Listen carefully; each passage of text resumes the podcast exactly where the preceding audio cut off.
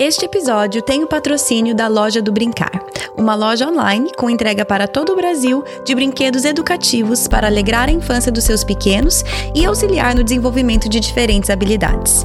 Você, ouvinte do Projeto do Coração, tem 10% de desconto em suas compras no site. Acesse www.lojadobrincar.com.br e utilize o cupom PDC10 ao finalizar a sua compra. Oi, eu sou a Kátia. E eu sou a Ellen. E esse é o Clube do Livro do podcast Projeto do Coração. Esse episódio é para juntas discutirmos um livro que lemos e o que aprendemos com ele. Mas, esse ano, viemos em novo formato, pois cada livro não foi apenas lido por nós, mas sim por um grupo de mulheres. E com isso, aprendemos mais, nos divertimos mais e queremos passar para vocês um pouquinho do que é essa experiência. Esperamos que esses episódios sirvam para te encorajar a buscar comunhão e comunidade com as pessoas ao seu redor e a lerem bons livros juntos. Como vocês viram, estamos de entradinha nova para os episódios do Clube do Livro. Esse é o primeiro episódio do Clube do Livro que é fruto não somente da leitura minha com a Ellen, mas sim da leitura em conjunto de um grupo de ouvintes do PDC. Nessa primeira turma do Clube do Livro, lemos juntas o livro Pense, do John Piper.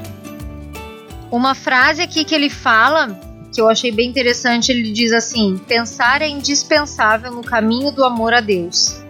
Pensar não é um fim em si mesmo. Nada, exceto Deus mesmo, é um fim em si mesmo. Pensar não é o alvo da vida. Pensar, como o não pensar, pode ser o alicerce para a vanglória. Pensar sem oração, sem o Espírito Santo, sem obediência e sem amor tornará você orgulhoso e te destruirá. Mas o pensar em submissão à poderosa mão de Deus, saturado de oração, guiado pelo Espírito Santo, vinculado à Bíblia, o pensar em busca de mais razões para louvar e proclamar as glórias de Deus, esse pensar é indispensável em uma vida de pleno louvor a Deus. Então, vamos aprender juntas um pouco do que o Piper nos ensina sobre como e por que devemos usar a nossa mente para a glória de Deus.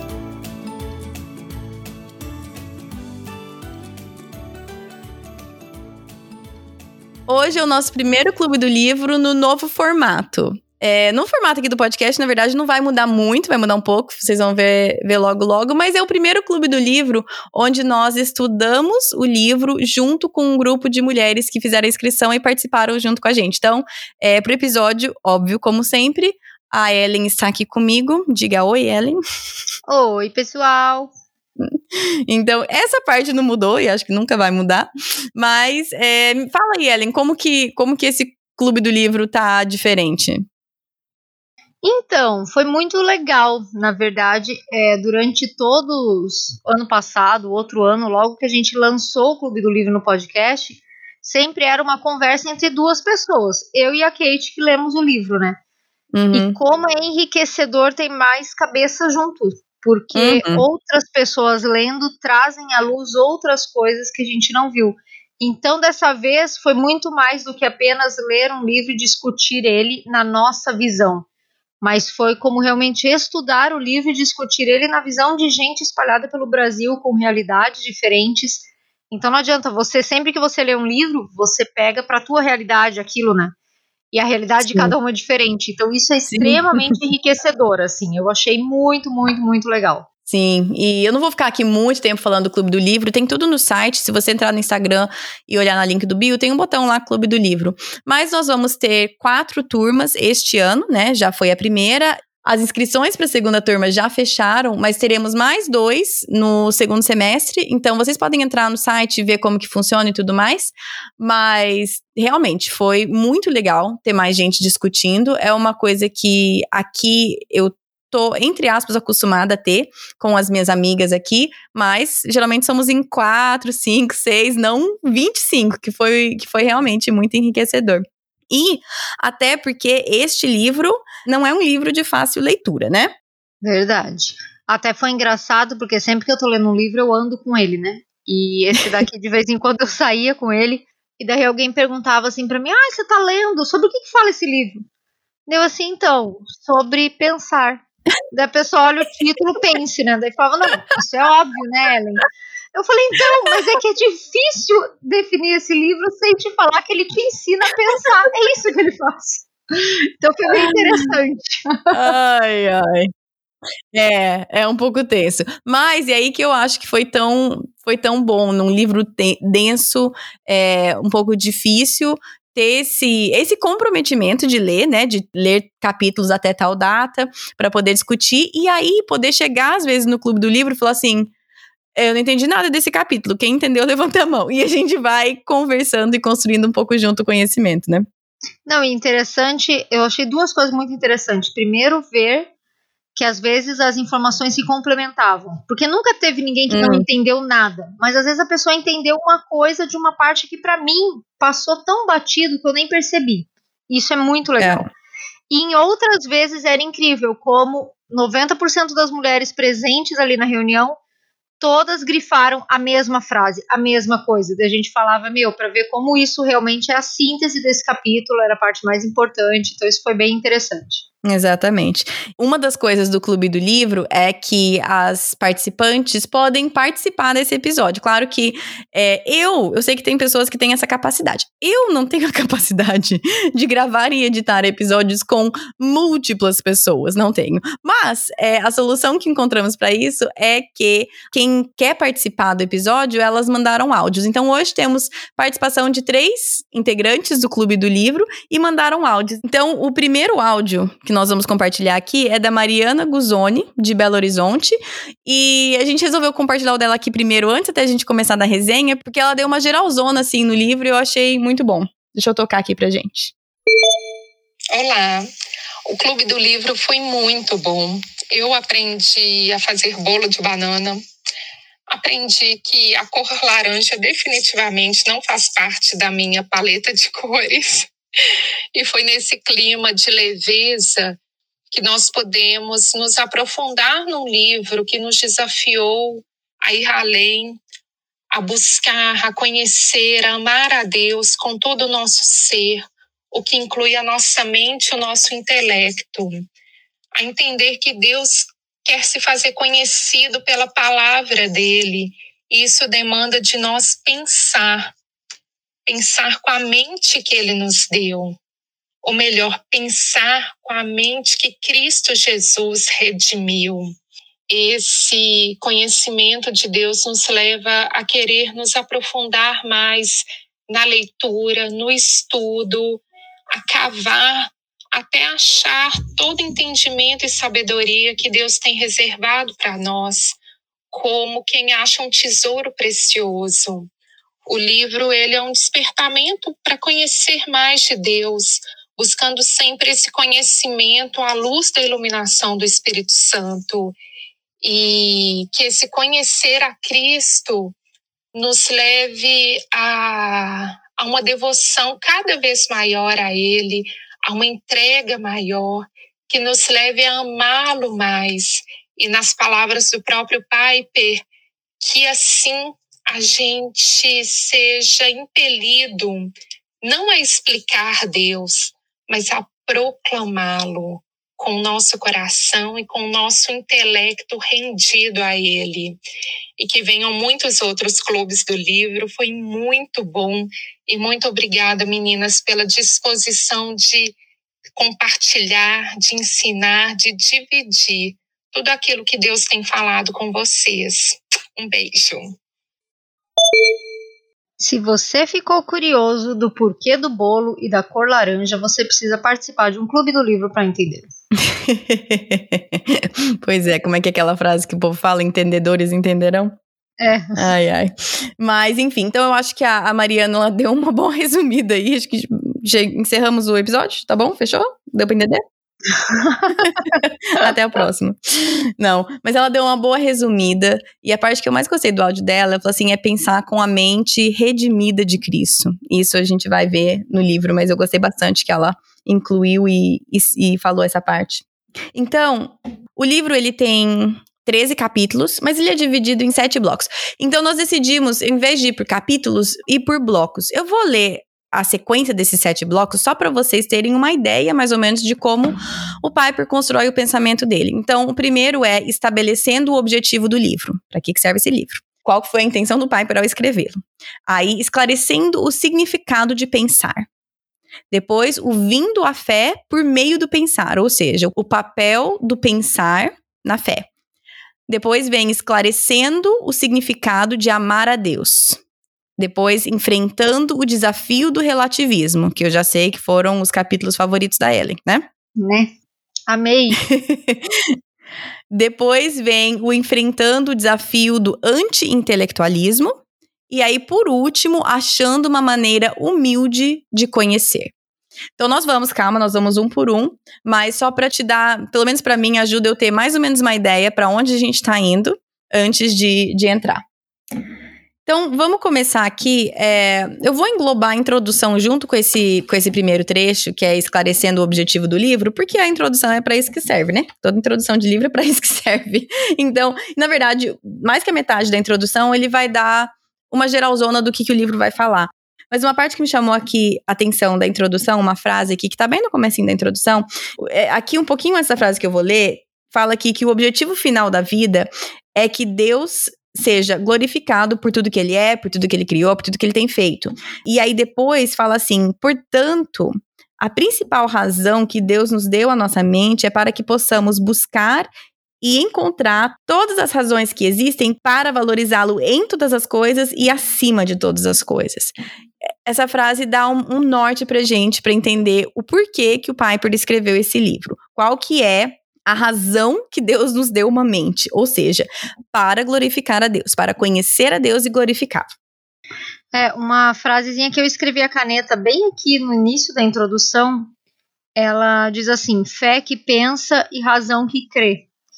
E eu achei muito interessante porque para mim ela norteia também o que ele vai dizer, porque ele vai usar muito essa questão da, dessa batalha entre fé e razão. Uhum. Entre aquilo que você crê pela fé e aquilo que você sabe por conhecimento.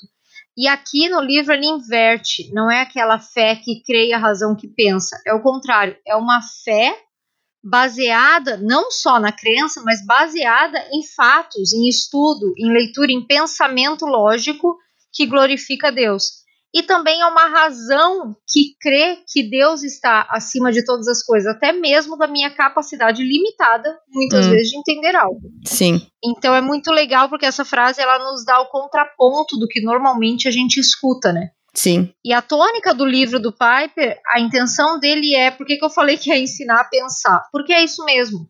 É você sair de um modo automático de pensar e você pensar com muito mais intencionalidade nas mais diferentes áreas e nas mais diferentes assuntos bíblicos e tal. Uma frase aqui que ele fala, que eu achei bem interessante, ele diz assim: pensar é indispensável no caminho do amor a Deus. Pensar não é um fim em si mesmo. Nada, exceto Deus mesmo, é um fim em si mesmo. Pensar não é o alvo da vida. Pensar, como o não pensar, pode ser o alicerce para a vanglória. Pensar sem oração, sem o Espírito Santo, sem obediência e sem amor tornará você orgulhoso e te destruirá. Hum. Mas o pensar em submissão à poderosa mão de Deus, saturado de oração, guiado pelo Espírito Santo, vinculado à Bíblia, o pensar em busca de mais razões para louvar e proclamar as glórias de Deus, esse pensar é indispensável em uma vida de pleno louvor a Deus. Falou muito, muito a palavra pensar, pode ter confundido, mas o que ele quer dizer é que pensar é indispensável para a gente amar a Deus, porque quando eu penso, eu aprendo sobre quem Deus é de fato, né? Eu medito sobre aquilo. Mas eu não posso cair na armadilha de achar que pensar é um fim em si mesmo, porque isso vai me levar ao quê? A um estudo exaustivo de coisas que podem não chegar a me transformar de verdade. Hum, sim. E pode, ao contrário, me tornar orgulhosa, prepotente, achando que eu sei mais que os outros e que os outros são inferiores. Sim. Mas esse pensar vinculado à Bíblia, regado por oração e dirigido pelo Espírito Santo, ele realmente vai me levar ao caminho da santidade. Hum. Porque vai ser algo realmente voltado para a glória de Deus, né? E ele cita muito, ele vai falar no livro todo sobre que a gente tem que rejeitar o pensamento ou ou e ter o pensamento tanto como. Hum, explica Eu isso. queria explicar um pouquinho disso aqui. Isso. Ele diz assim: o pensamento ou ou é aquele que trabalha naquela linha de que ou você se dedica a uma vida de devoção lendo a Bíblia e orando, ou você se dedica a estudar teologia e ser uma boa teóloga. Hum. Ou você se dedica a aprender sobre os frutos do Espírito, ou você se dedica a servir na igreja. Hum. E ele fala que não deveria existir isso. Na verdade, a gente tinha que ter o pensamento tanto como eu vou ler a Bíblia, tanto como eu vou orar todos os dias. Eu vou servir na igreja, tanto como eu vou aprender sobre determinado assunto para ensinar. Esse pensamento ou ou ele está errado, porque ele exclui o pensar total. Ele sempre foca em alguns pontos e eu acho que porque eu fiz esses pontos, então eu mereço estrelinhas, sabe assim? Sim. E o pensamento tanto como ele te leva para uma totalidade, a tua vida toda em todos os aspectos serve para glorificar Deus. E eu vou te falar, é ver isso para mim foi foi libertador no sentido de lembrar fases da minha vida. Hum. Existiram fases da minha vida com criança pequena, de muito cansaço, ou passando por um período de muito estresse na família por algum problema, algum motivo, que esse pensamento ou ou ele era opressor. Hum. Porque literalmente você fica assim, ou eu limpo a casa ou eu faço devocional. ou eu cuido das crianças ou eu vou no culto e assisto culto. Ou eu Ou não sei o quê, ou não sei o quê. É, e daí nesse ou ou, você vê assim, gente, eu nunca consigo dar conta de nada. Quando, na verdade, o cuidar das crianças e o fazer devocional, ambos são espirituais. O limpar a casa e dedicar tempo de jejum e oração, ambos são espirituais. A questão é que se eu tô fazendo tudo para a glória de Deus, não existe diferença. Ambos podem ser Agora. espirituais, né? Assim, exatamente. Eu Sim, posso eu fazer entendi tudo o você minha glória, né? Sim, sim, não, eu entendi o que você dizer, só queria eh, esclarecer, porque até ler a Bíblia pode ser não espiritual. Exatamente, É. né? Depende tudo da intenção do meu Exatamente. coração. Exatamente. Mas esse pensamento, tanto como, ele é fantástico, porque ele não exclui as coisas. Uhum. Faça tudo que você consegue, lembrando que tudo é para a glória de Deus. E quando eu falo sobre mente, sobre pensar, eu tenho que levar isso em consideração. Hum. É levar a minha mente cativa à cosmovisão bíblica, tanto quando eu estou lendo a Bíblia, como eu estou no cinema vendo um filme da Marvel com meus filhos. Hum. A, a mente não deveria mudar, não é porque eu estou vendo uma coisa que não é cristã. A minha cosmovisão deve sempre me levar a enxergar coisas dentro dessa cosmovisão, entendeu? Então, assim, eu achei bem legal isso. Ele é, é profundo de você meditar, mas é bem legal. Sim, é, exatamente, muito bom. É, então, assim, tem muita coisa nesses dois, nessa introdução e capítulo 1 e 2. Eu acho legal que ele conta um pouco a trajetória dele nessa questão de pensar, nessa busca. É, ele fala um pouco sobre a trajetória dele da vida acadêmica pro, pro pastorado. Ele comenta nesse percurso que ele fala, ele comenta muito sobre essa questão do sentimento e do pensar, né, de momentos que conhecer e estudar levou ele a um sentimento mais profundo de amor a Deus, Uhum, assim como também algumas vezes momentos de oração, de contrição, ele sentiu tanta presença de Deus que fez ele querer entender mais como esse Deus era. Então, de novo, as duas coisas ligadas, né? sim. Aí ele fala também sobre o Jonathan Edwards. É, e como ele foi uma grande influência na vida dele, né? Mas assim, de novo, a nossa intenção aqui no Clube do Livro nunca é ler o livro para vocês, é fazer com que vocês Exato. se interessem em ler. Então, como já falamos, ele é um livro denso, mas ele é muito rico. Então, é, estamos só dando alguma passada no- em algumas coisas que ele tocam, mas neste primeiro bloco, que é estabelecendo, esclarecendo o objetivo do livro, é este o objetivo do livro. É, esse é o objetivo do Piper escrevendo este livro, para que nós possamos entender a importância do pensar, o lugar dele, como você falou naquela estação, ele não é um fim em si mesmo, porque só Deus é um fim em si mesmo, mas que ele é crucial para a nossa fé e para que realmente possamos amar a Deus, certo? Sim, isso aí. Então, para o segundo bloco, o segundo bloco chama. O nome do segundo bloco é Esclarecendo o Significado do Pensar. Nisso é só um capítulo, nesse segundo bloco. Gente, é só um capítulo, mas ele fala sobre ler livros. Pensa o quanto eu gostei desse capítulo. Pensa. Eu vou ficar quietinha aqui, Ellen. Eu vou lá tomar uma água, você fala sobre esse capítulo, aí eu volto. Ai, ai. Esse daqui eu confesso que teve várias coisas que eu gostei, mas eu gostei, acho que especificamente de duas frases. Se eu fosse resumir o capítulo todo, eu escolheria essas duas frases. Uma das frases é: ler é ativo, é pensar, é uma montanha de tesouros aguardando ser explorada. Eu gostei porque é mais ou menos como eu me sinto, né? Eu falo isso para os meus filhos, já falei isso para várias pessoas. Livros são tesouros esperando ser descobertos. Hum. E não adianta, por mais que a gente vá falar aqui sobre o conhecimento de Deus, e o primeiro e o único livro que se você tiver que ler na vida é a Bíblia, livros são escritos para nos ajudar a entender essas escrituras, nos ajudar, nos dar uma luz, né? Então, Uhum. e daí a outra que ele fala é falando da importância da leitura, do porquê que ler livros te ajuda nesse processo de pensar, ele fala, ele fala assim: ideias que estão na mente de outra pessoa podem ser transferidas por meio de palavras para a sua mente. Por que, que eu gostei tanto dessa frase? Porque para mim ela leva para dois pontos muito importantes na vida. Livros bons de conteúdos bons são as ideias da mente de outra pessoa passando para minha mente através de palavras. E isso pode ser extremamente benéfico. Uhum. Porém, também pode ser extremamente prejudicial dependendo do que eu tô lendo. Uhum. Então eu gostei de ver que eu tenho que ter um filtro e esse filtro vem de uma mente de Filipenses 4:8, né, que é cativa Cristo, pensa o que é verdadeiro, puro, justo, bom e amável. Essa mente ela tem que ter um filtro de saber que aquilo que ela tá lendo é algo bom para eu reter ou não. Hum. E a importância de ler para eu formar minhas opiniões sobre Deus, sobre o mundo, sobre as pessoas, com base realmente em fatos e não apenas no meu achômetro. Hum. Porque esse é o perigo. Quando eu vou pelo meu achômetro, eu posso correr o risco de ser injusta, de ser preconceituosa, de ser uma série de coisas. Então eu gostei muito dessa, desse conceito de que é a mente de outra pessoa através de palavras passando para minha mente. Uhum. Sim. E isso também me leva a pensar, por que, que eu leio a Bíblia tão pouco? Eu deveria ler mais. Sim. Porque a Bíblia é o que? A mente de Deus através de palavras passando para minha mente. É. Então é um puxão de orelha bem grande. Sim.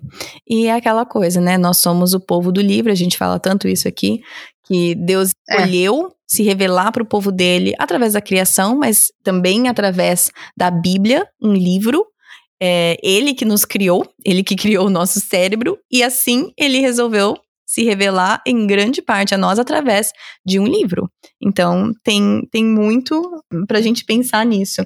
E uma, uma parte que eu gostei aqui, que eu até é, falei sobre, meio que justificando a minha escolha de um livro denso, é, é que aqui ele fala, né, sobre como crianças é, e adolescentes, como a gente está crescendo, e nós temos, assim, uma, um treinamento de mente, né, que até é, reconhecer as letras, que som que faz, ler palavras, construir textos. Enquanto a gente está na escola aprendendo e sendo alfabetizado, existe uma curva alta ali de aprendizado. Aí ele fala assim que o treinamento da sua mente já veio um longo caminho, mas pode ir muito mais.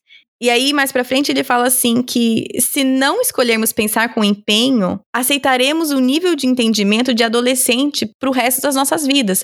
Então, isso me chamou a atenção também. É, não que temos que ler livros densos e pesados, não é isso, mas se nós nunca nos forçarmos um pouquinho além da nossa zona de conforto, um pouquinho além do nosso pensar que estamos habituados, se não tivermos o hábito de pensar com empenho, é, o nosso nível de compreensão vai permanecer o mesmo, né? Sim, sim. E ele comenta também que a Bíblia ela nos leva a fazer perguntas e que perguntas são a chave do pensar com intenção. Então ele fala muito nesse capítulo sobre fazer perguntas é bom, faça perguntas. Hum. E ele inclusive diz né, que sempre que você ler na Bíblia porque e portanto é Deus te convocando a pensar. Hum, Então sim. é e realmente cada portanto que tem na Bíblia quer dizer o que volta, olha o que eu falei, lê o que eu tô falando de novo. E aí vem um pouquinho do que tu tava falando de criança, né? Por que, que criança pergunta tanto? A gente até fala que tem a fase do porquê. Mas é porque é assim que a gente aprende, né? Sim, E exatamente. quando a gente para de fazer muitos porquês, fatalmente a gente para de aprender e para um pouco de pensar. A gente só aceita as coisas. Eu não tenho a coragem de perguntar porquê. Uhum. E nós não deveríamos ser assim. A gente deveria sempre estar perguntando por quê, questionando, porque isso é um ímpeto de me levar a querer saber a resposta. Sim. E aí aqui eu podia entrar, mas eu vou eu vou me, me segurar, mas ele também fala sobre a importância de perguntas humildes e com a motivação correta. Vou deixar isso pendurado aí, ah. mas é importante também, porque não é qualquer pergunta também, não é qualquer espírito curioso. é, é, onde também tá, é. como tudo, é a motivação do nosso coração, né? É a pergunta que realmente busca compreensão ou é a pergunta que é desrespeitosa, que na verdade só busca causar intrigas, né? Enfim, tem isso também.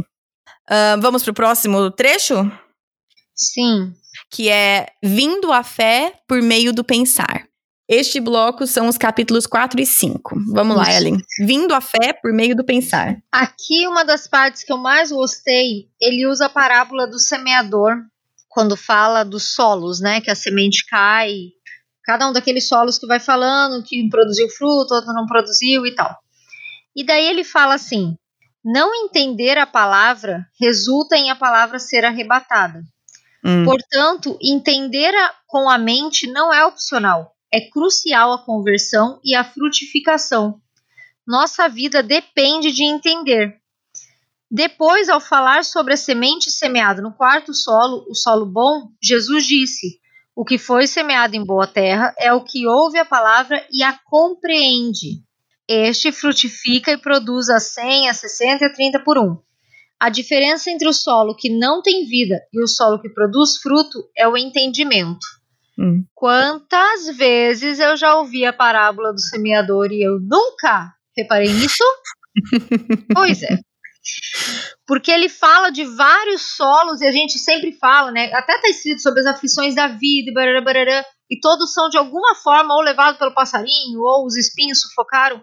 Mas o que ele enfatiza aqui é que todos eles resultaram pelo fato de que não foi uma palavra entendida de verdade. E que esse entender é crucial. Tanto é crucial que o único solo que produziu fruto está escrito que ele ouve a palavra e a compreende. Quer dizer, não foi só uma coisa que tocou o emocional do meu coração, foi algo que subiu para o meu cérebro hum. e fez real sentido. Então, esse entender é crucial. Ele fala que é crucial para nossa conversão e não é uma opção. Sim, exatamente. Eu gostei muito desse trecho que ele explicou a parábola desse jeito também. E um outro trecho, que na verdade é do outro capítulo, que eu gostei demais, é, é, é, é para ser bem sincera, é um capítulo mais denso, o capítulo 5, onde ele Piper vai explicar algumas, algumas doutrinas bíblicas de uma forma que eu achei um pouco densa, mas beleza. o que, que você achou? Amiga, é densa, mas ele dá uns tapas na cara que você fica pensando, gente, será que eu faço isso e não percebo? Sabe assim? Sim. Meio. E é este tapa na cara que você. Esse mesmo que está pensando, que é o que eu gostaria que você lesse. É uma parte que ele fala sobre é, ter uma fé que recebe a Cristo. Aí ele cita até aqui Filipenses 3:8, que fala assim: "Mais do que isso, considero tudo como perda, comparado com a suprema grandeza do conhecimento de Cristo Jesus, meu Senhor, por cuja causa perdi todas as coisas. Eu as considero como esterco para poder ganhar a Cristo." Então ele fala aqui sobre a fé, fé que recebe, fé que recebe Jesus. Aí ele fala assim, que tem um problema porque será que é possível receber a Cristo, mas não recebê-lo por tudo que ele é? Aí que eu quero que você leia um trecho, Ellen, que me chamou muito a atenção. Ele vai descrever uma situação de receber a Cristo que não exige nenhuma mudança na natureza humana. E esse receber a Cristo eu digo, obviamente, em parênteses. Você lê pra gente esse trecho, Ellen, por favor? Fala assim: uma maneira de descrever esse problema é dizer que ao receberem a Cristo, essas pessoas não recebem a Cristo como supremamente valioso.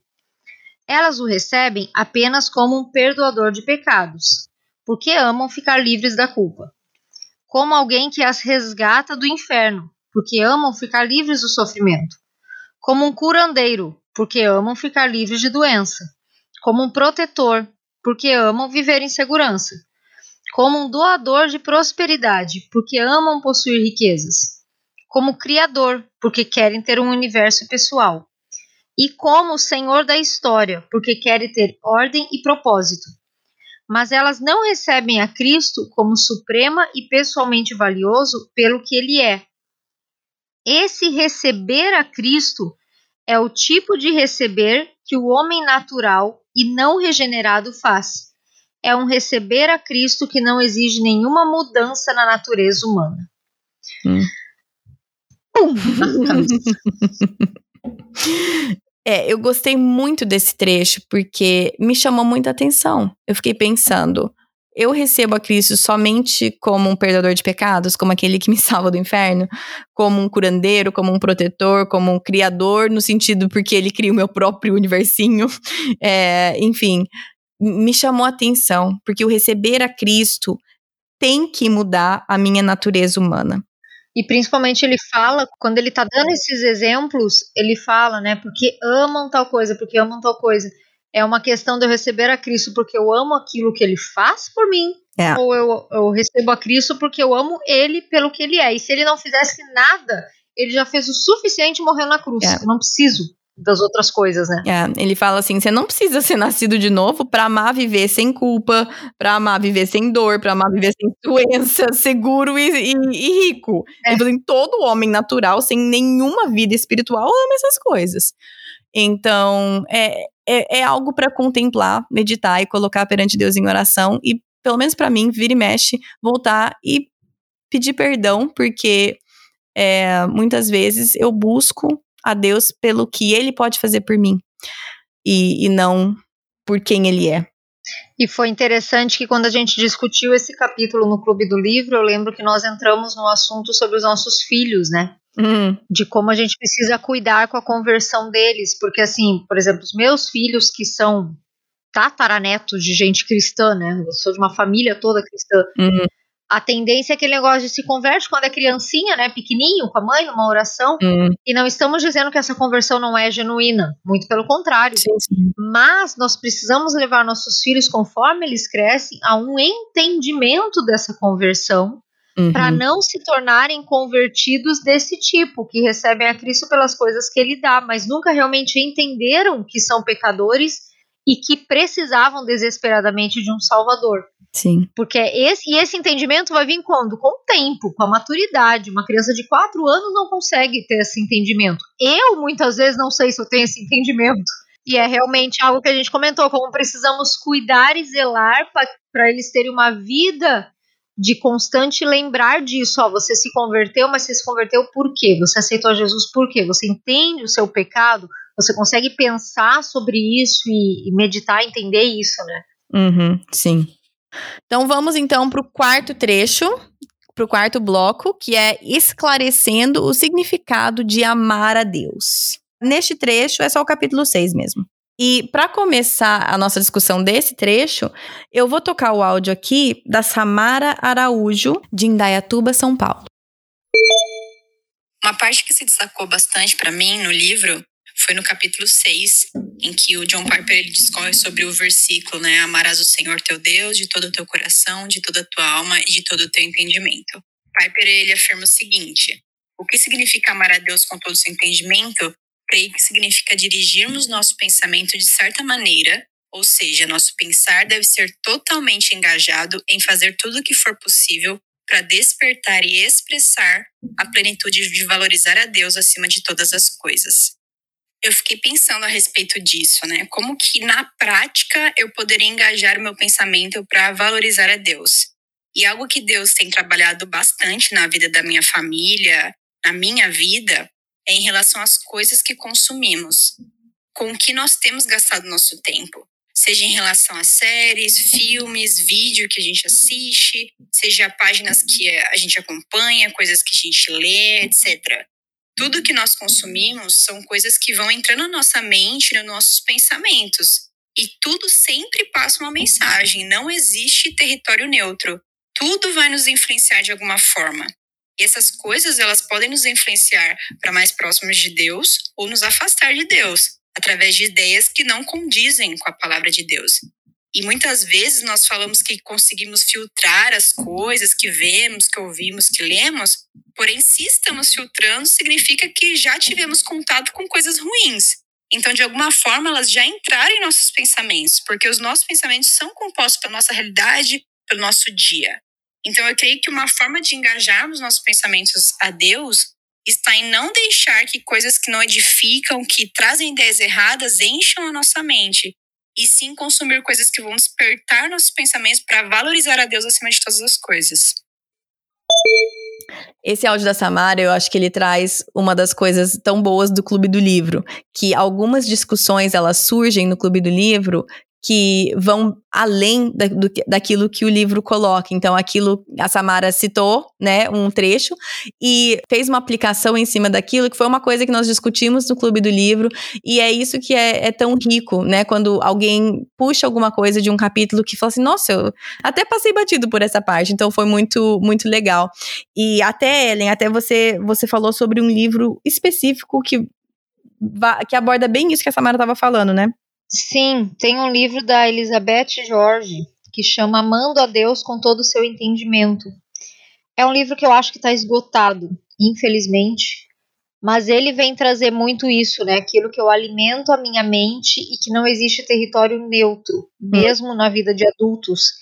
E que como é importante a gente pensar que quando a, e a Bíblia fala, né, ama o Senhor teu Deus de todo o teu coração, de toda a tua alma, de toda a sua força e de todo o seu pensamento, hum. ou com toda a sua mente.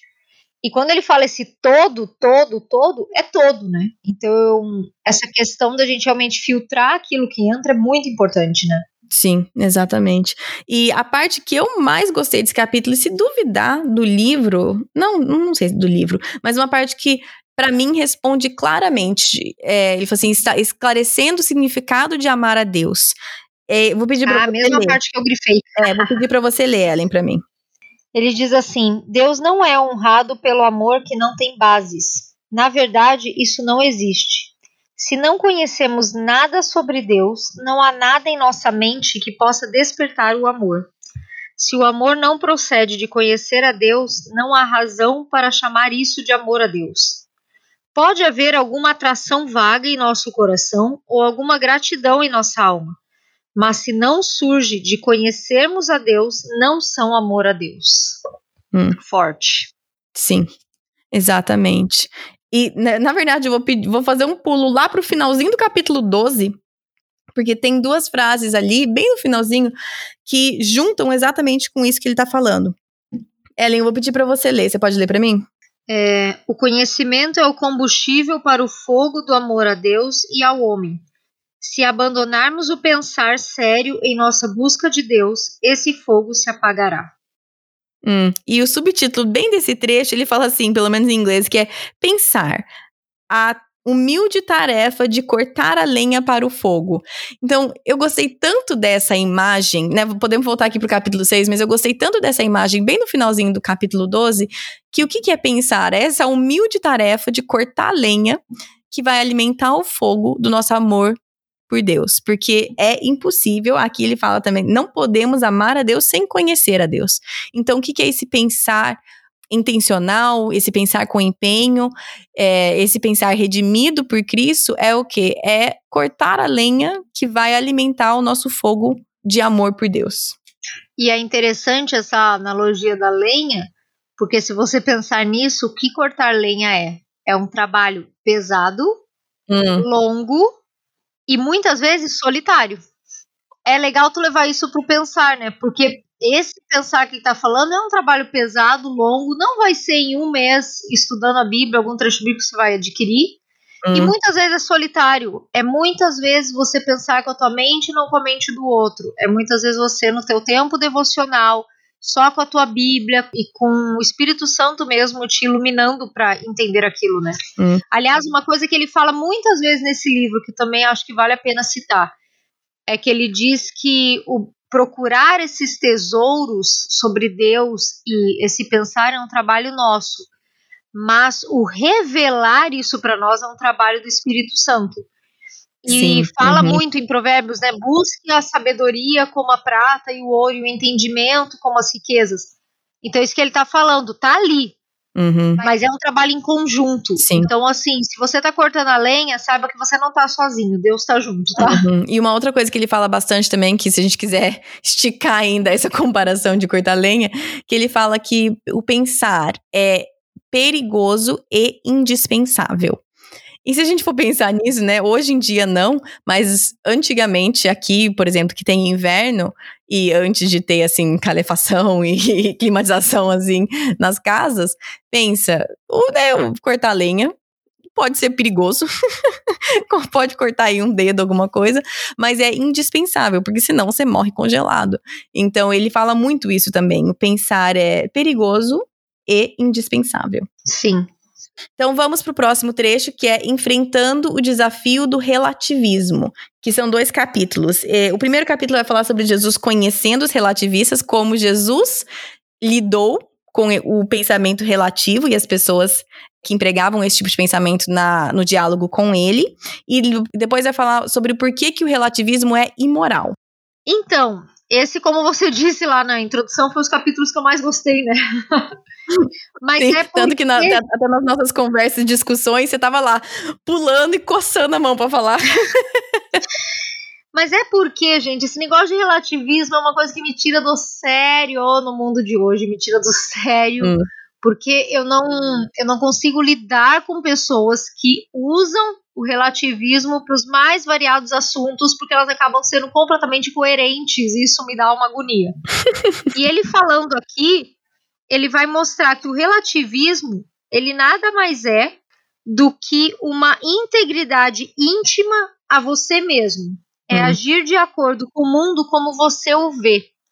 Então, o que, que o relativismo faz? O relativismo tira o pensar e coloca o meu pensar. Porque uhum. qual que é a diferença, né?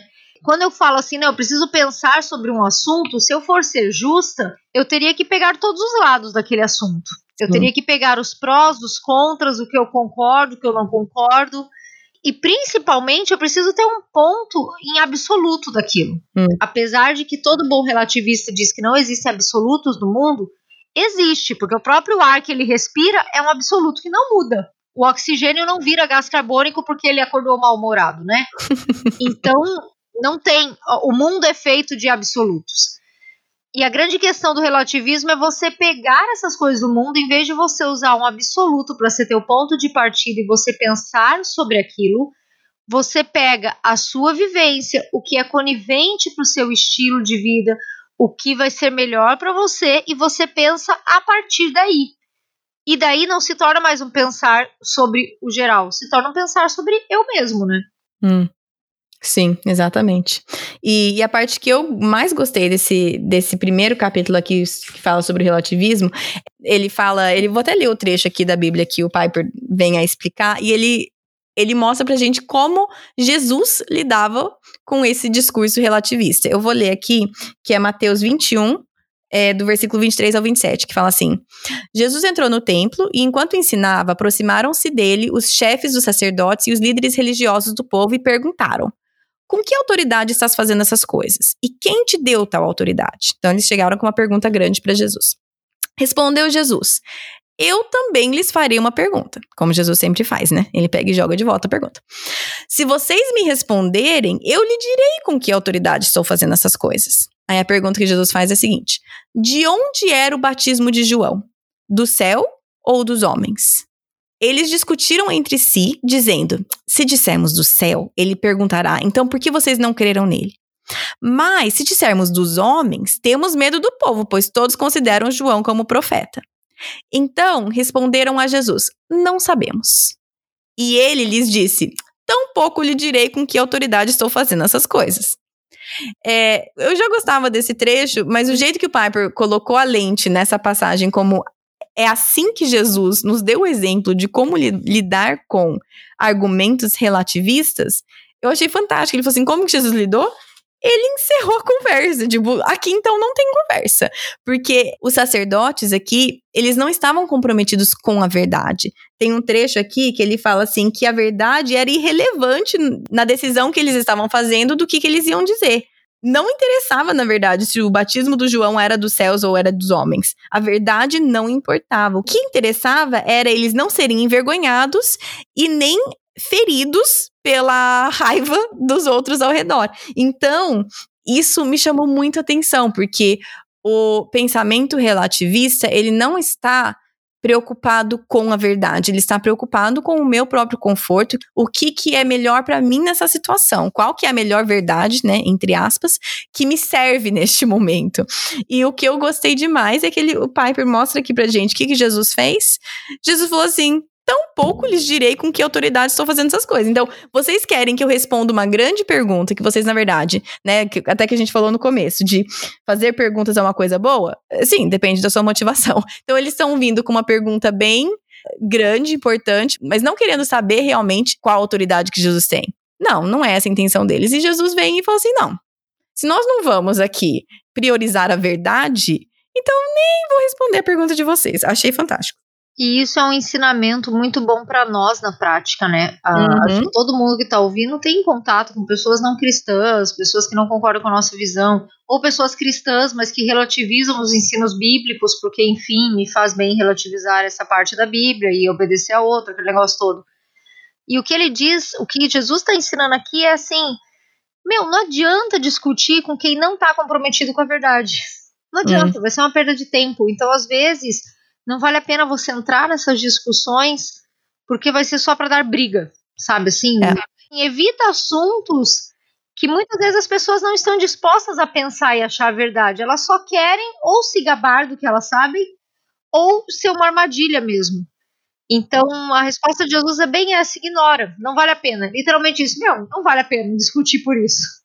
É, mas aí nós vemos, por exemplo, a reação de Jesus com Nicodemos, que ele tinha muita pergunta, assim, mas como assim nascer de novo? Eu tenho que entrar de novo? E Jesus o quê? Ele entretém ali a conversa com Nicodemos, ele conversa, ele responde, ele fica, pelo que dá para entender na Bíblia, várias horas daquela noite conversando, respondendo, dialogando, né? São exemplos bem distintos de intenções diferentes nas perguntas. Exato, exato.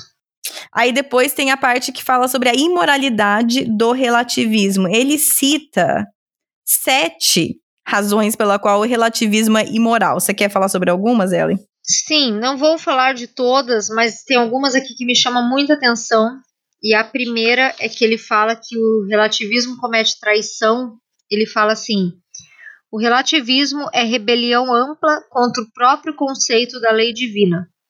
Portanto, é uma profunda rebelião contra Deus. É uma traição que é pior do que a revolta total, porque ela é ardilosa. Em vez de dizer abertamente para Deus, sua palavra é falsa, o relativismo diz ao homem: não existe tal coisa como uma palavra divina que seja universalmente obrigatória. Eu gostei demais disso, porque também no início tem uma frase que diz assim: quando fala sobre a questão de você crer ou não na Bíblia, você relativizar a Bíblia, ou aqui no caso ele está falando sobre o catecismo, ele fala: o fato não é que uma parte é negada e o resto é afirmado, mas tudo é negado, porque hum. tudo é afirmado apenas como útil e simbólico e não como verdadeiro. Hum. Então, essa questão de que o relativismo comete traição, eu acho muito séria, porque, bem pelo que ele diz, ela é ardilosa. As pessoas não falam assim, não, mas a Bíblia é falsa. Elas falam, não, a Bíblia é um livro muito bom, mas veja bem, essa parte precisa colocar na visão agora do seu mundo. Veja bem que ela foi escrita muito antigamente. A gente tem que andar de acordo com o que o mundo anda. A Bíblia precisa evoluir em alguns conceitos. E aí, se você pega alguém que não está bem firmado na fé, a pessoa olha e fala assim: ah, pois é, né? Tem razão. E, gente, eu não vou entrar aqui em detalhes polêmicos, mas eu já ouvi cada coisa levando gente a realmente colocar em xeque princípios bíblicos de educação de filho, fidelidade no casamento, salvação. Então, assim, é muito, muito sério isso. Hum, sim. Teve uma parte que eu gosto aqui que ele fala sobre relativismo que disfarça orgulho com a humildade. Eu achei muito legal isso, porque o discurso do relativismo é muitas vezes tipo, ah, nós não podemos saber a verdade, nós, nós não temos a capacidade de saber isso tal. Aí ele falou assim, aí Piper fala assim, mas a verdade, o que acontece com relativismos é em dizer que eles são muito humildes ou muito pequenos para conhecer a verdade, na verdade eles estão exaltando a eles mesmos como os supremos árbitros do que eles podem pensar e fazer. Aí ele fala assim: isso não é humildade. Isso está enraizado no desejo profundo de não se subordinar a nenhuma afirmação da verdade. Ele fala assim: o nome disso é orgulho. Então, eu achei isso muito legal, porque é, ele esclarece aqui pra gente como o relativismo ele pega o orgulho e põe um disfarce de humildade nele. Sim. Eu também gostei, só para terminar, que ele fala que o relativismo escraviza as pessoas e num próximo ponto ele fala que leva ao totalitarismo. E uhum. eu achei bem importante isso que ele fala, que ele diz assim: quando o caos do relativismo alcança certo ponto, as pessoas aceitarão qualquer governante que possa trazer alguma aparência de ordem e segurança. Hum. Portanto, um ditador se apresenta e esmaga o caos com absoluto controle. Ironicamente, o relativismo, o grande amante da liberdade limitada, destrói a liberdade. Hum. E eu falei, gente, é. como isso é fato, né? Quando o caos do relativismo se instaura, quando tudo é tão relativo e você se vê numa situação que você fala assim, meu, o que, que é certo e errado? Você aceita qualquer um que vem e daí baixa a lei esmagadora falando isso é o certo e quem não concorda que né, morra e que não sei o que é, porque a coisa se perdeu, porque não existe é. um ponto absoluto para as pessoas se basearem. E isso a gente pode ver na história do mundo. Quantas ah, vezes foi assim?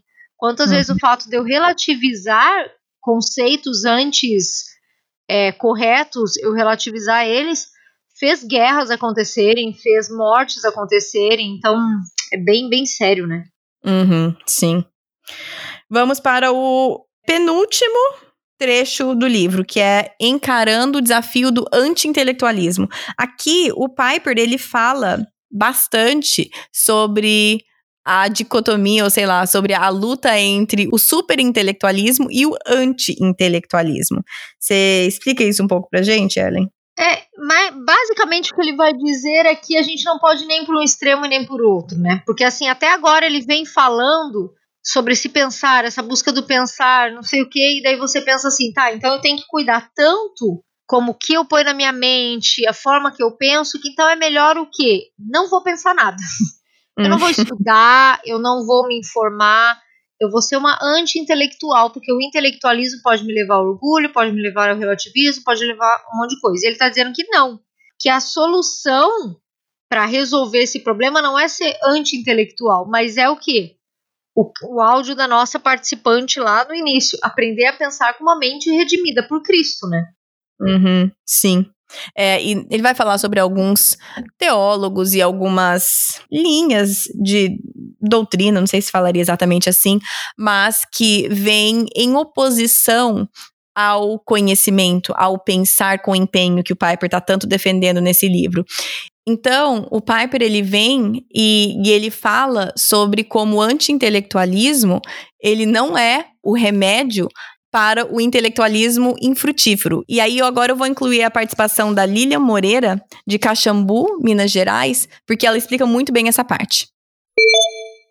Entre as partes do livro do Piper que mais me marcaram, eu destacaria uma do capítulo 9, ele diz assim: o remédio para o intelectualismo infrutífero não é o anti-intelectualismo, e sim o pensar rigoroso, humilde, fiel, regado de oração e dependente do espírito.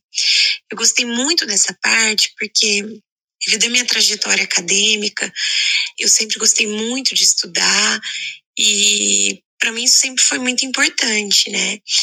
Só que aqui ele vem e fala que de nada adianta sermos intelectuais se isso não produz fruto. E o remédio para isso não é você não estudar, então. Pelo contrário, Deus ele né, destaca a importância do estudo da Bíblia, do meditar dia e noite na lei do Senhor. Então nós precisamos disso. Só que como então é, esse conhecimento vai produzir algo? A partir de um pensar rigoroso, humilde, fiel, regado de oração independente do Espírito.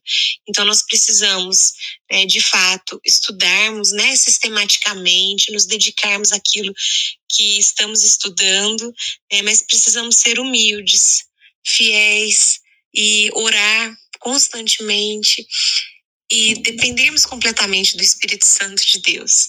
Então, sozinhos, só com o nosso intelectualismo e todo o nosso conhecimento, de nada vale. Nós precisamos dessa dependência do Espírito para que, de fato, o nosso conhecimento produza frutos e consiga transformar a minha vida como a vida do meu próximo. Então, eu gostei demais dessa parte. Foi uma parte que mexeu muito comigo, no sentido que eu precisava ser lembrada disso. É, às vezes, as muitas verdades que temos e os muitos conhecimentos que vamos adquirindo ao longo da vida sobressaem a essa verdade maior, que é a questão da oração e dependência do Espírito Santo. Então, gostei demais mesmo. Bom, eu acho que a Lilian já explicou muito bem isso. Por mim, eu ficava falando mais sobre isso, mas eu não ia trazer nada de novo aí. Então, vou deixar o áudio da, da Lilian aí é, falar por si mesmo. O único ponto, assim, tem muita coisa, mas o único outro ponto que eu acho importante a gente trazer aqui no podcast para vocês sobre este trecho de anti-intelectualismo é a diferença entre a sabedoria de Deus e a sabedoria do homem. É, ele fala sobre várias coisas até, algumas. É, ele analisa alguns trechos bíblicos que, de uma forma que eu não tinha compreendido, mas eu vou deixar isso para vocês lerem no livro quando vocês comprarem. Mas eu acho que a gente tem que falar sobre a diferença entre sabedoria de Deus e sabedoria do homem. O que, que você acha, Ellen? Sim, e até só para esclarecer, ele põe vários trechos bíblicos onde está falando assim: sabedoria do mundo, sabedoria segundo a carne, sabedoria do homem, a sabedoria Sim. desse século. E daí ele pega isso para falar sobre a sabedoria de Deus. Então, esse, esse contraponto que ele usa nos textos bíblicos e ele vai dissertando sobre isso, né? É, ele faz um trabalho bem completo e é bem interessante, muito bom. É, é aquele, é aquele tipo de coisa que você precisa ler e prestar 100% de atenção o tempo inteiro, mas é muito bom. Sim. O trecho que ele, tipo assim, resume, né, dando um baita spoiler para vocês do capítulo, é quando ele fala que podemos dizer que uma diferença fundamental entre a sabedoria de Deus e a sabedoria humana é que a de Deus exalta o que a cruz representa, e a sabedoria humana se ofende com o que a cruz representa. Hum. O que, que a cruz representa? A cruz representa a impiedade e a incapacidade do homem a imerecida graça de Deus e a incontestável justiça de Deus. E só para complementar um pouquinho mais para frente, ele fala assim: se não estamos dispostos a ver a nós mesmos como pecadores ímpios e desamparados, e se não nos confiarmos a graça de Deus em Cristo para acharmos misericórdia, não conheceremos a Deus e não seremos salvos por Ele. Sim, é exatamente esse trecho que eu achava importante também. É, porque aqui fica muito claro que toda vez que vai falar sobre esse pensar, essa coisa toda, foi aquilo que eu falei antes. A gente tem que lembrar que tem uma atuação do Espírito Santo nos revelando as coisas. Sim. E é essa sabedoria de Deus que ela é revelada. E essa sabedoria de Deus, ela quer trazer luz ao meu pecado e à minha incapacidade, e luz à glória, poder e total capacidade de Deus. Sim. Se Exatamente. qualquer outro ensinamento inverte isso, cuidado. Uhum. Cuidado. É. Porque está saindo do que é o propósito. E realmente a palavra da cruz, a, tem o trecho bíblico, né? É loucura para os que se perdem. Mas uhum. para nós que somos salvos, o poder de Deus. Então a gente não pode deixar isso se reverter. É, tem um outro, tem um outro pedaço que é, é, praticamente falando a mesma coisa, mas eu gostei de um pedaço que ele fala assim. Você pode ler para mim, Ellen? É, portanto, podemos concluir que. É, podemos concluir que a diferença crucial entre a sabedoria de Deus e a sabedoria do homem é o modo como elas se relacionam à glória da graça de Deus em Cristo crucificado. A sabedoria de Deus torna a glória da graça de Deus nosso tesouro supremo. Por outro lado, a sabedoria do homem se deleita em ver a ele mesmo como capaz, autossuficiente, autônomo e não plenamente dependente da graça de Deus. Essa parte me chamou muita atenção, porque a sabedoria de Deus tem como o tesouro supremo a graça de Deus. E a sabedoria do homem, a, a alegria dela, o tesouro dela, é ela ser é, o homem mesmo ser independente, autossuficiente, autônomo e que não depende da graça de Deus. Então, isso para mim é, é, é, é, quase um outro jeito de falar a mesma coisa, mas quando, essas palavras me pegam, porque é, apontam um pouco mais para mim os, os meus erros do que, do que a outra definição. Sim. Ele até comenta ao longo desse capítulo, ele fala sobre como a sabedoria do homem tem trazido grandes avanços e coisas impressionantes, porém ela sempre foge do foco principal que é Deus. E normalmente enaltece o homem pela sua capacidade, hum. esquecendo que essa capacidade veio de Deus, né? Então ele faz em vários momentos esse contraponto. Sim. Então acho que agora a gente consegue passar para o último trecho, que é achando uma maneira humilde de conhecer, que são os capítulos 12 e 13. O capítulo 12 foi o meu capítulo favorito. E eu e ela, a gente estava até falando. A gente grifa os mesmos trechos, mas as nossas opiniões de, de capítulos favoritos são tão diferentes. Não, gente, é chocante isso, sério. Abri um parênteses aqui no, no livro. É. A Kate mora nos Estados Unidos, eu no Brasil. Ah. A gente lê o livro e, gente, a gente não conversa sobre o livro enquanto a gente está lendo. Não. Nenhum deles Bom, foi agora assim. o clube do livro, né? Mas tudo bem.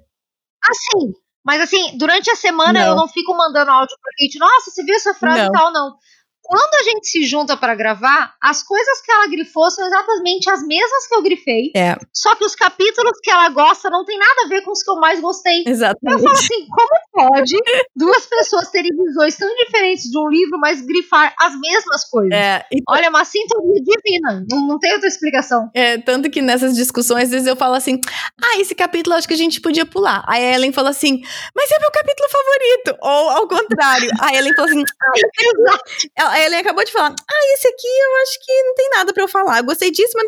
Aí eu falei: Como assim? É meu capítulo favorito. Impressionante, impressionante.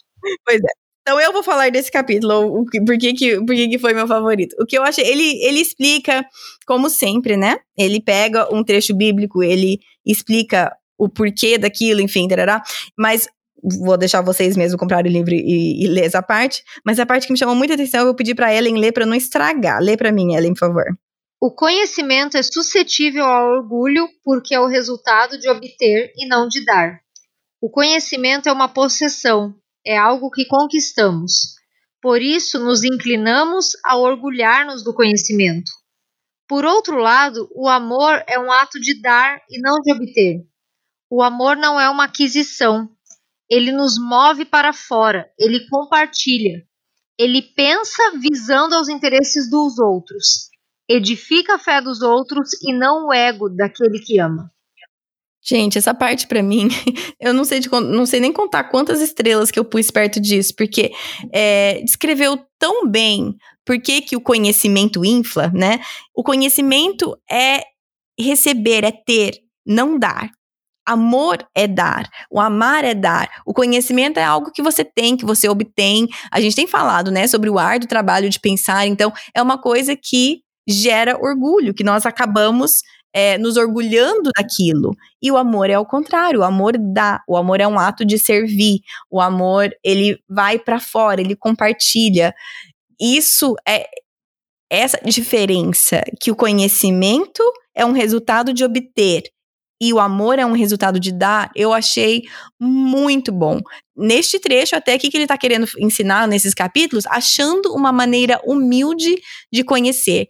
Porque se o conhecimento não gerar amor, aí não é o verdadeiro conhecimento. Aí eu vou pedir para Ellen ler o próximo trecho. Lê para mim, por favor. Isso implica que qualquer conhecimento que não está a serviço do amor não é verdadeiro conhecimento, é conhecimento prostituído. Aí pronto, para mim você fecha o livro, porque o que, que é o verdadeiro conhecimento? Se o verdadeiro conhecimento não serve o amor, ele é conhecimento prostituído. Então, é, acho que eu falei isso no Clube do Livro e também não é, uma, não, não é um conceito novo, várias pessoas falam, mas que enquanto o seu estudo estiver te levando a amar a Deus mais e amar o próximo mais, você está no caminho certo. Quando o seu conhecimento está te levando, pelo contrário, a amar os outros menos, a julgar mais e aquilo está te distanciando, tem coisa errada. É, e é interessante isso porque o amor está sempre ligado a sacrifício, né? Uhum. E, enquanto o conhecimento é algo que, por mais que eu ache que eu estou me sacrificando, porque eu estou é, lendo, porque eu estou estudando, né, estou queimando meus neurônios, mas o conhecimento ele traz um benefício para mim. Ele traz um prazer. Não adianta, ele traz. Qualquer coisa que você, depois que você lê, seja poder dizer ali tantas páginas de um livro, seja você aprender um assunto que muitas vezes outras pessoas não sabem, isso te traz um certo prazer. Já o Sim. amor, a base dele é puro sacrifício. É o que? Amar quando você não é amado. É amar o seu inimigo. Então é um contraponto realmente contra tudo, de- contra o mundo mesmo, né? Sim, é, exatamente. Enfim, por isso que o capítulo 12 é o meu favorito. e vamos para o último capítulo, é, de- né, desse último trecho. Ainda nesse trecho de Achando uma maneira humilde de conhecer. E, na verdade, eu gosto muito do título desse capítulo. Você leu o título para mim?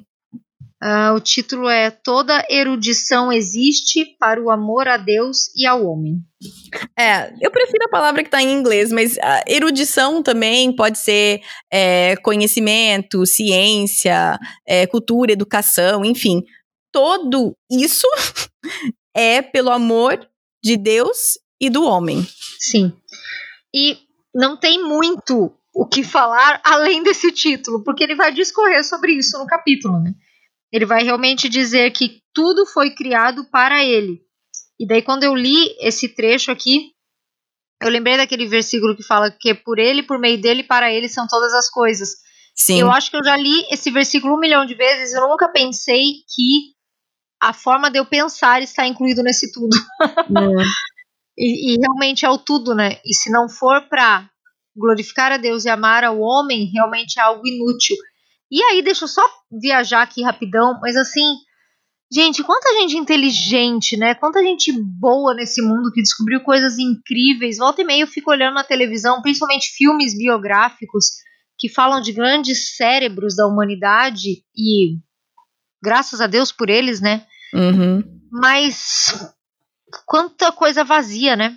Tipo Hum. assim, é um conhecimento extremamente bom, ok, mas que só trouxe glória para o homem. É um conhecimento que teve um fim em si mesmo, que acabou ali.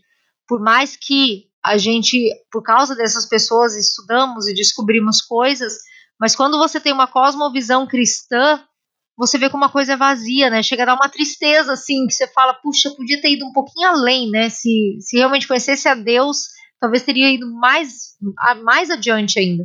É, e tem uma frase bem sobre isso que você tá falando que eu achei muito bom, que eu vou pedir pra você ler, Ellen. Você lê pra mim esse pedaço? Se todo o universo e tudo que há nele existem pelo desígnio de um Deus infinito e pessoal para tornar conhecida e amada a sua multiforme glória, portanto, tratar de qualquer assunto sem referência à glória de Deus não é erudição, é insurreição.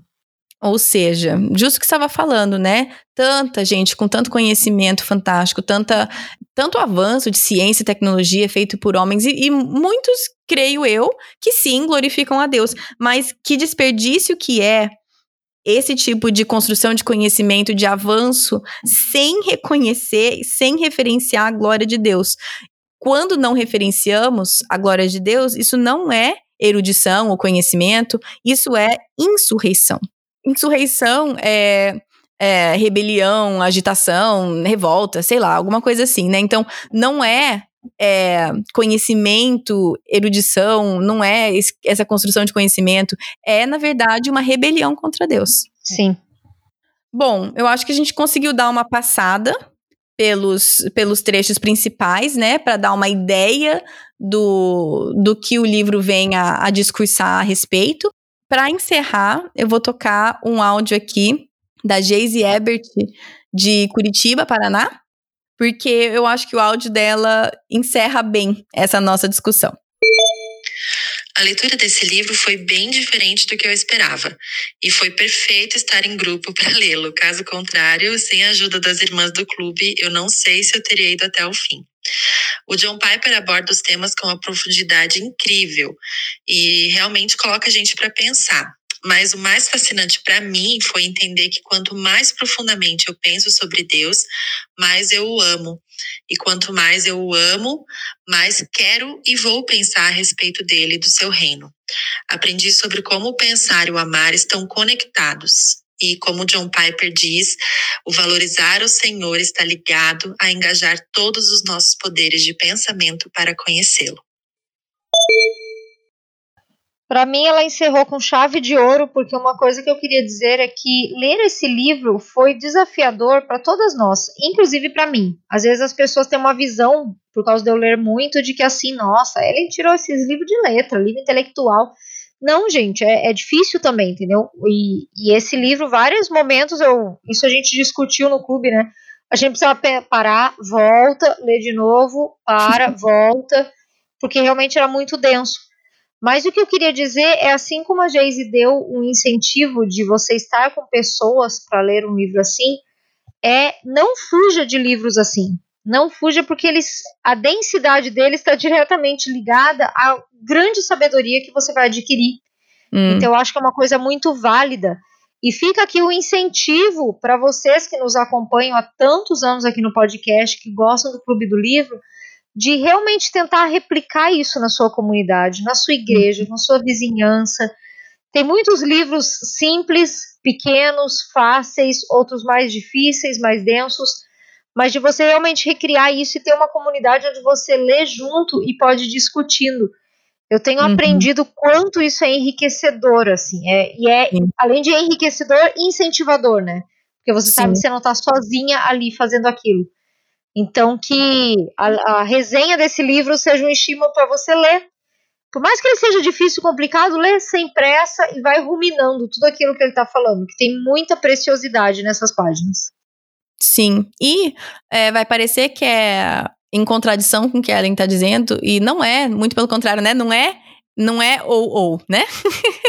não, é, não é ou ou, é tanto como que eu vou dizer aqui, que também não quero que vocês, que a gente pense que esses livros mais densos, não sei o quê, com mais conteúdo assim teológico, são mais é, que, que nos ensinam mais do que outros mais simples, de leitura mais tranquila. Não é isso.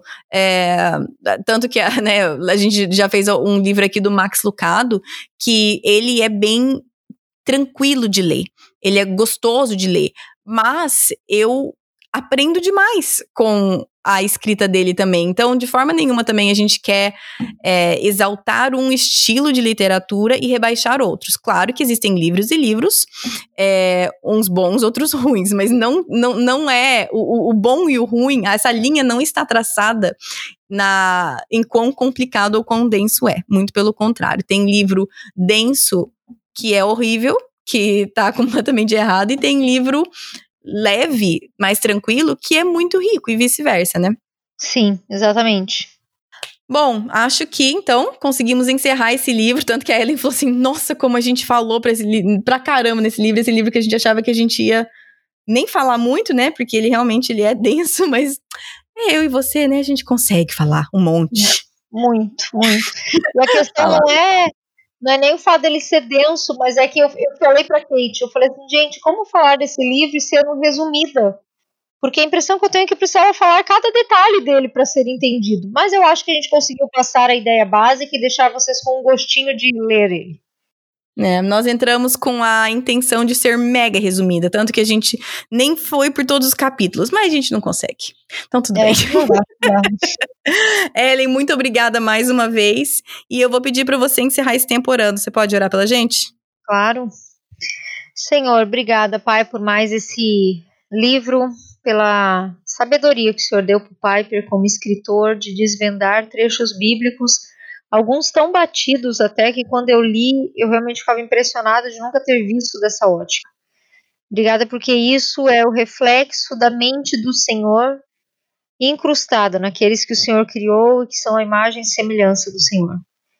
Te louvamos pelo privilégio de poder pensar sobre o nosso pensar em Ti. E por mais que pareça confuso, é uma coisa tão intencional que precisamos fazer.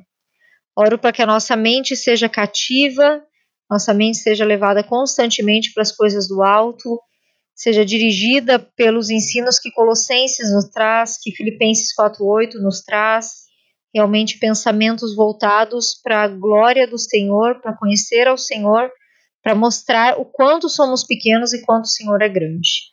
Uhum. Oro para que essa, essa resenha possa tocar a vida de outras pessoas, possa instigar as pessoas a lerem, a se preocuparem em procurar informações relevantes realmente e principalmente crerem que o Senhor é o Senhor dos absolutos, tu és o nosso ponto de partida nisso e é a partir daí que todo o nosso pensamento deve ser construído e deve ser revelado mesmo. Obrigada, Pai. Oro por cada ouvinte, que o Senhor cuide de cada um, na saúde, nos processos que cada um está passando por toda essa pandemia que é mundial. Então, oro realmente pela proteção do Senhor sobre a vida de cada um. Em nome de Jesus. Amém. Amém. E aí está o nosso episódio sobre o livro Pense do John Piper. Foi um livro difícil de ler, difícil de discutir, difícil de gravar, mas muito bom, muito rico, realmente denso. É, eu tinha lido, entre aspas, esse livro em audiobook. E lê-lo na forma física é muito diferente.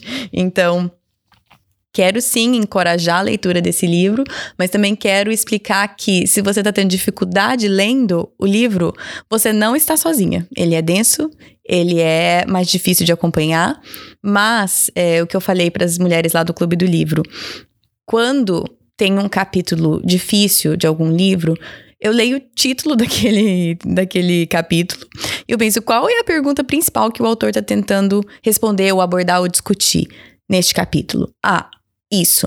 Eu consegui entender isso, porque às vezes eu, eu tenho dificuldade entendendo outras coisas, ou ficou tudo embanado na minha cabeça, mas eu penso, ok, acho que a pergunta central deste capítulo que está sendo discutido é isto. Eu entendi isso dessa questão.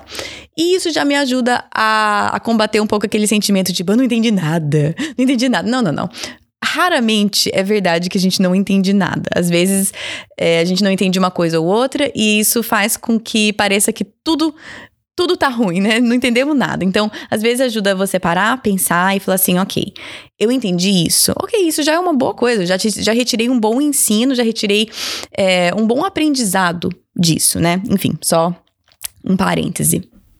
Se você quiser adquirir o livro Pense, entre em contato com a Ellen.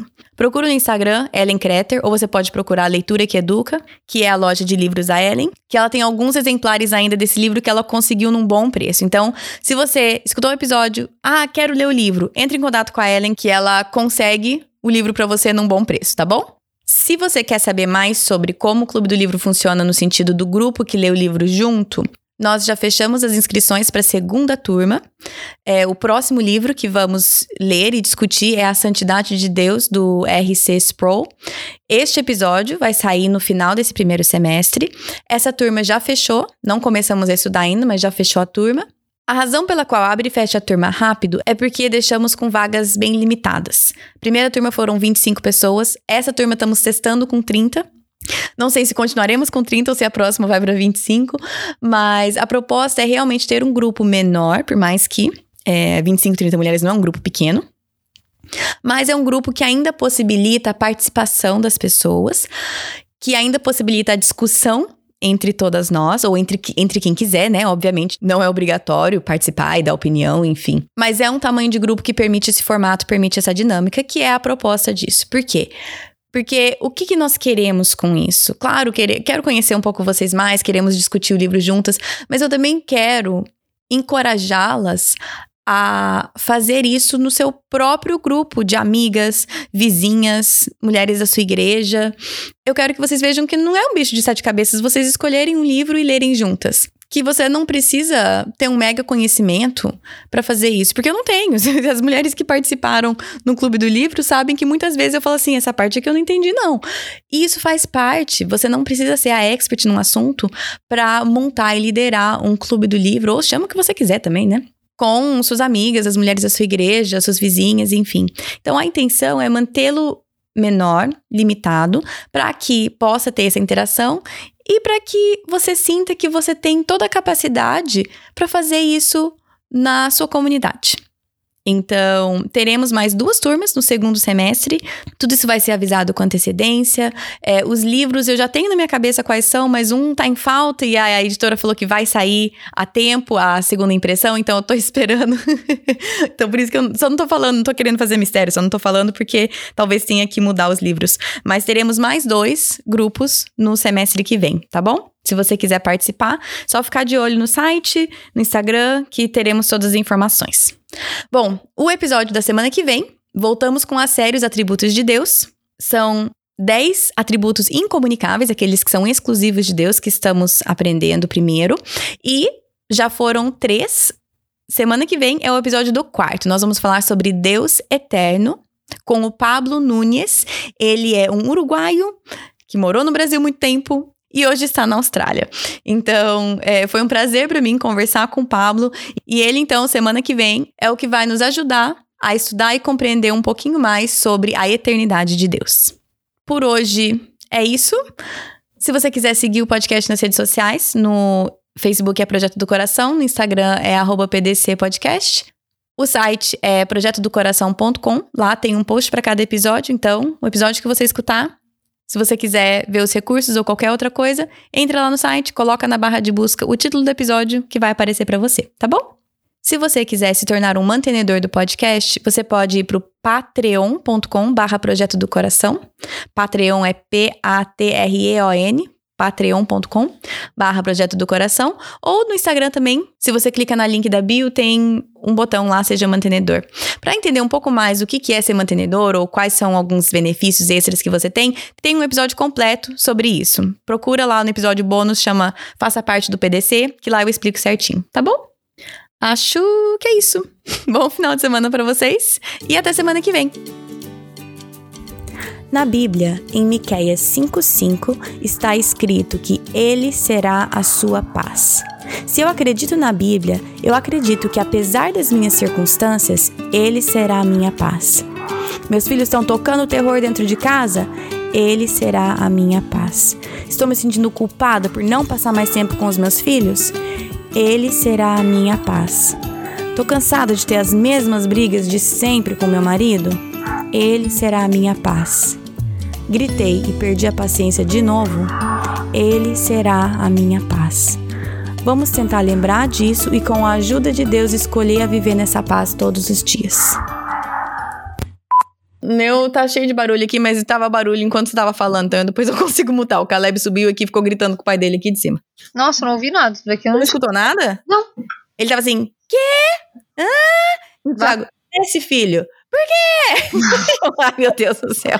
Que bom, né? Ai, ai, tá, vai lá. Pode introduzir aí.